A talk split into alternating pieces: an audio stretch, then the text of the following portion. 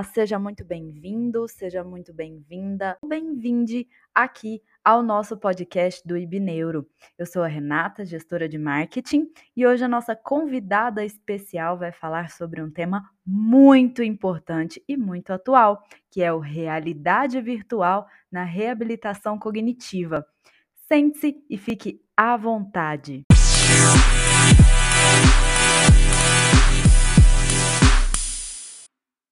Aldelúcia Castro é neuropsicóloga, reabilitadora cognitiva e está aqui com a gente para falar sobre um assunto muito interessante que está aí nas atualidades, nos estudos, né, Aldelúcia? E a gente vai falar sobre um assunto super atual que é a realidade virtual em reabilitação cognitiva. Eu vi um post no, no Instagram da Aldelúcia e eu fiquei muito curiosa e por isso eu trouxe ela para cá. Aldelúcia, seja muito bem-vinda ao nosso podcast.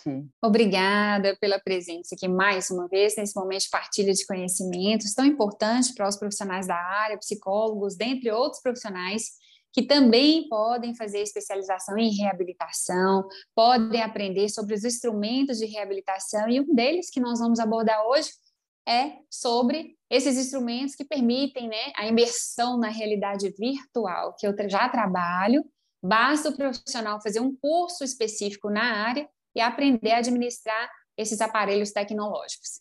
Eu posso usar essa, é, essa realidade virtual em diferentes contextos? Me conta um pouquinho sobre isso. Isso. A realidade virtual, na verdade, é só mais uma tecnologia. Né? Então, ela trabalha em interface entre essa pessoa que vai utilizar o aparelho e, na verdade, o sistema operacional que vem hoje em grafismo né, é, 3D e também com essa capacidade visual de 360 graus. Nós vamos falar especificamente do óculos é, RV de realidade virtual, onde o profissional ele pode utilizar tanto o celular no óculos, que são esses óculos mais simples, quanto os próprios óculos que já vêm com o dispositivo, é como se ele fosse o computador, a depender do curso que faça, ou ele utiliza um programa de computador. Na verdade, todos são utilizados com algumas técnicas, alguns jogos, algumas formas de intervenção e de imersão, onde o paciente ele pode se sentir literalmente naquele espaço virtual bastante parecido com a, a realidade desse paciente. Então, nós podemos trabalhar, vamos pensar assim: olha, eu tenho medo, eu sou fóbica, eu não tenho coragem de chegar perto de um rato, por exemplo. Nesse trabalho com a realidade virtual, a gente consegue, gente, fazer a dessensibilização sistemática, por exemplo, trabalhando aquele passo a passo, muitas vezes com respiração, falar sobre o assunto, ver imagens. E agora, o que, que a gente faz? Coloca o paciente na realidade virtual onde lá ele se vê na cena. Então, tem alguns programas onde existe um avatar, que é o próprio paciente, e ele vai interagir ali, por exemplo, numa fazenda, alguma coisa, encontrando animais. Eu estou pensando aqui agora numa fobia de animal, algum animal específico, pode ser o rato, pode ser galinha, pode ser porco, o que for. Ele entra nesse cenário.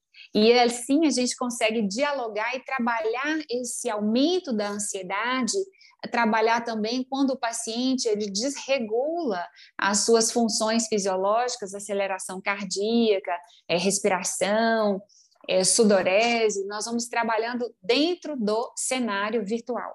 Posteriormente, esse paciente já melhorado, vamos dizer assim, ele pode sim participar né, e vivenciar o momento real né, na vida dele, situações fica fácil, nesse sentido, fazermos o descondicionamento. Outro exemplo, por exemplo, é a, a ansiedade social.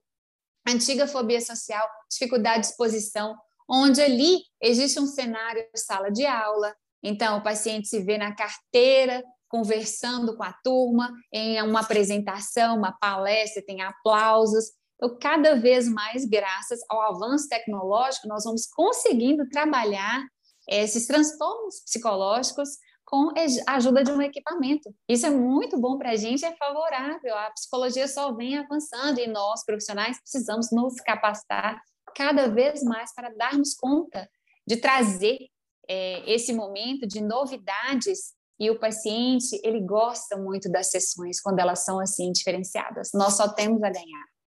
E é interessante que, que você sempre traz alguma novidade, né? Quando a gente fala aqui. E é muito importante a gente sempre falar, né, Aldeluce, da qualificação, o quanto, o quanto os psicólogos precisam continuar essa qualificação, né? E no, no exemplo da realidade virtual, existe um curso específico, não existe? Existem, existem os cursos tanto para trabalhar com os óculos, que são mais simples, que a gente coloca o celular dentro, igual eu falei, usa um aplicativo, baixamos os aplicativos nos celular, celulares e colocamos é, os programas que nós vamos utilizar com os nossos pacientes. Por exemplo, na reabilitação cognitiva com crianças com dificuldade para fazer cálculos, na descalculia. Então tem os joguinhos ali onde ele entra, ele vê o personagem correndo e buscando algumas coisas que saem, por exemplo, números e ele começa a somar. Mas ele soma, ele faz atividade de uma forma divertida, como se ele estivesse na cena. Ele não está só jogando um videogame onde ele assiste ali, ele é passivo na cena, ele fica imerso dentro dessa imagem. Então é fantástico. E outra, ele gira a cabeça, olha para um lado, olha para o outro, olha para trás, para baixo. Ele se movimenta. O paciente pode ficar em pé com segurança. A gente coloca uma margem de segurança ali, porque ele vai movimentar. Alguns já permitem a interação, inclusive você não aperta nada com as mãos, o seu olhar, né, o direcionamento do seu olhar clica as imagens onde você quer que faça o efeito. Então, o, os aplicativos, os programas, ele, eles respondem à movimentação ocular do paciente, o gesto com o braço, com a mão, movimento de marcha. Então, nós podemos também trabalhar equilíbrio e outras disfunções. Muito interessante. E existem algumas outras disfunções que são melhores de ser trabalhadas com a realidade virtual? Por exemplo, ansiedade, é, alguma, alguma falha de memória, alguns casos, por exemplo, de, é, de algumas sequelas do pós-Covid?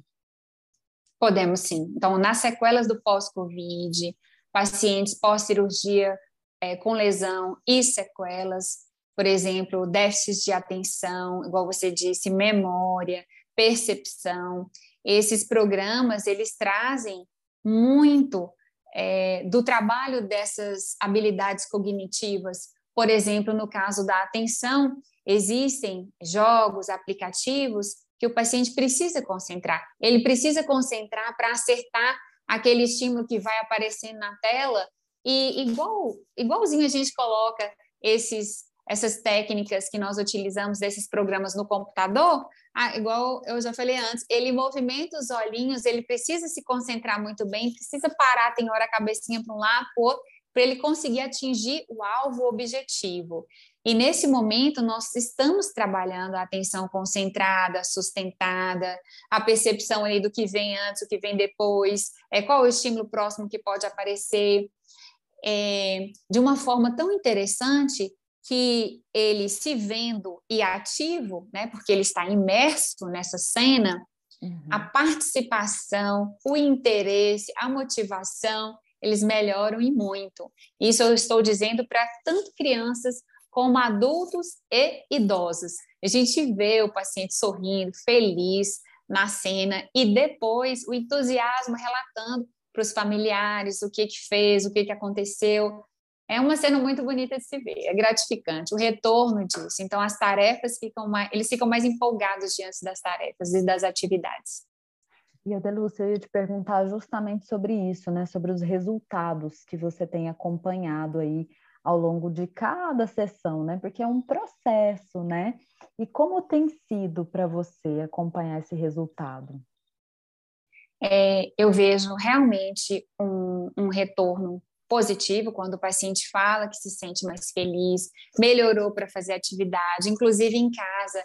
Eles relatam que quando estavam fazendo atividades lembravam do que foi trabalhado, ou seja, fica na memória aquela aquela motivação que foi trabalhada durante a atividade, né? Como é se sentir motivado para fazer uma atividade.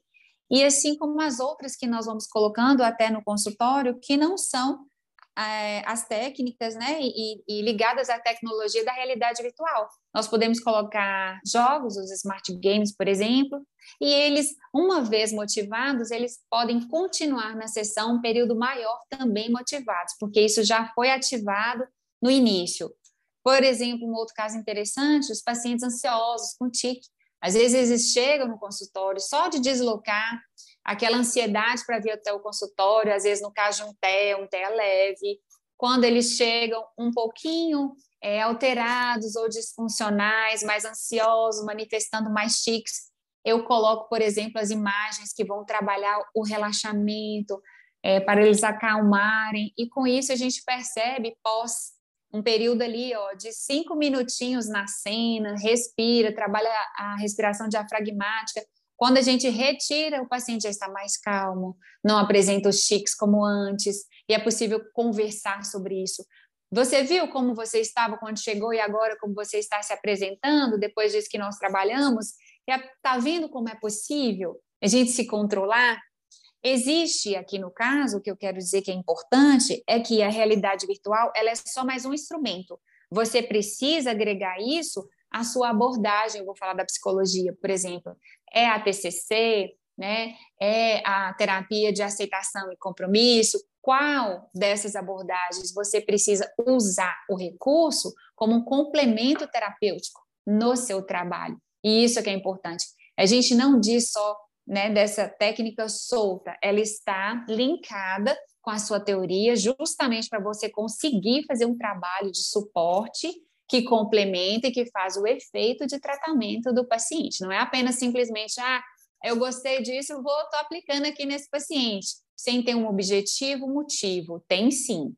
E é tudo construído, né? Por que, que eu uso, qual a técnica que eu utilizo, o suporte que eu, que eu dou e quais as reações que eu vou ter e se atinge ou não o objetivo desejado. Isso é extremamente também importante. E aí, quando a gente fala né, é, disso, o TEA, né, que é o transtorno do espectro autista, eu consigo trabalhar o treino cognitivo de um, de, do, do, de um paciente TEA com a realidade virtual? Então, eu trabalho alguns casos com pacientes com o TEA leve, nível 1, né, de, de pouco suporte, e esses pacientes, eles gostam, reagem muito bem a essa estimulação, às atividades, e outros profissionais poderiam até aprofundar pesquisas na área, né? Com o TEA, por exemplo, em nível moderado, é, o que eu percebo é que tem sim um efeito, principalmente da atenção melhora, da ansiedade, a redução no processo, porque eles nunca, ou a gente praticamente não vê um TEA isolado, né? Você sempre tem um TEA com déficit de atenção, com ansiedade, com uma comorbidade. Então, são essas comorbidades que muitas vezes são trabalhadas com, com esse tipo de tecnologia, que sempre contribui e ajuda, com certeza. Ah, muito bacana, Aldelu, sempre engrandecedor falar com você. A gente sempre está daqui aprendendo muito mais. Ai, Renata, que bom. Fico feliz e eu gosto muito de incentivar meus colegas de profissão para a gente não deixar a psicologia é, em um nível muito leve, né? Vamos agregar sempre. Então, o estudo proporciona esse momento do enriquecimento para a gente profissional e a gente vê isso na prática surgindo efeito. Os nossos pacientes eles ficam gratos com o nosso trabalho, eles percebem a diferença do profissional e continua estudando, investindo na sua carreira, com certeza. É verdade. Só tenho a agradecer, a gente trouxe muitos assuntos bacanas aqui, a gente falou de coisa muito interessante. E quem tiver qualquer dúvida sobre esse tema, manda para a gente, que a gente manda para a Aldelúcia e ela responde. Responderei. Responderei sim, com o maior prazer. Uma enorme satisfação estar aqui com vocês novamente. Obrigada, Aldelúcia. Um abraço. Eu que agradeço, Renata. Mais uma vez, um forte abraço a todos.